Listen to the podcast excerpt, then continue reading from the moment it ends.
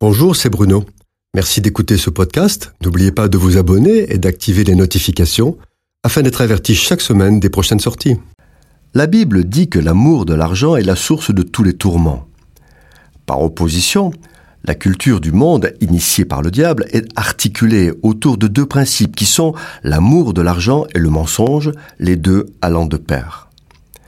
C'est à cause de l'amour de l'argent que le capitalisme sauvage met en danger les démocraties, ayant des agissements inacceptables qui révoltent les populations.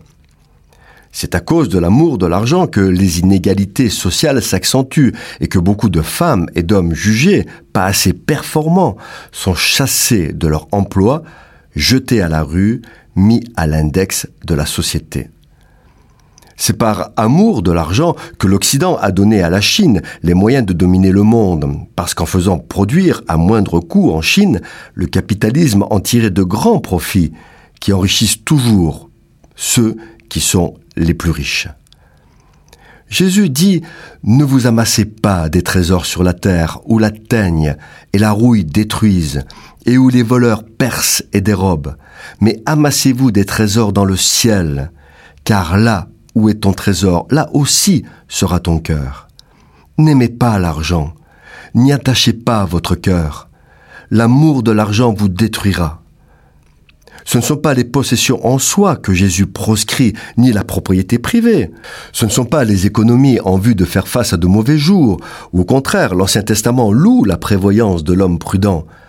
Ce que Jésus interdit à ses disciples, c'est l'accumulation égoïste de biens, la vie dans le luxe et l'extravagance, la dureté du cœur, l'amour de posséder, de convoiter, d'acquérir.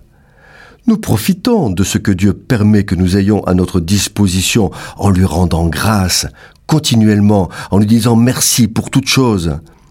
Mais il ne faut pas y attacher son cœur, car nous ne possédons rien la terre et tout ce qui s'y trouve appartient à Dieu. Nous prenons soin de ce que Dieu nous accorde et nous y veillons comme si nous devions le lui restituer.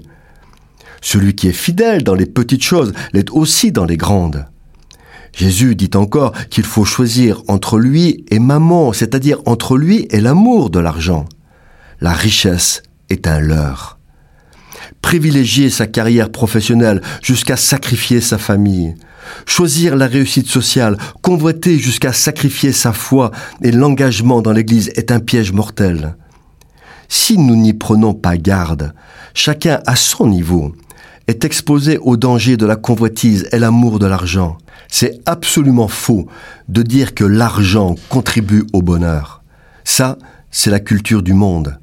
La vérité, c'est que l'argent du monde n'apporte que des pleurs. Un autre exemple de raisonnement mondain, certains disent ⁇ Je ferai bien des dons à l'Église, mais je n'en ai pas les moyens ⁇ Faux C'est parce que vous ne donnez pas que vous n'avez pas les moyens. Donnez et vous recevrez. Ça, c'est la logique de Dieu.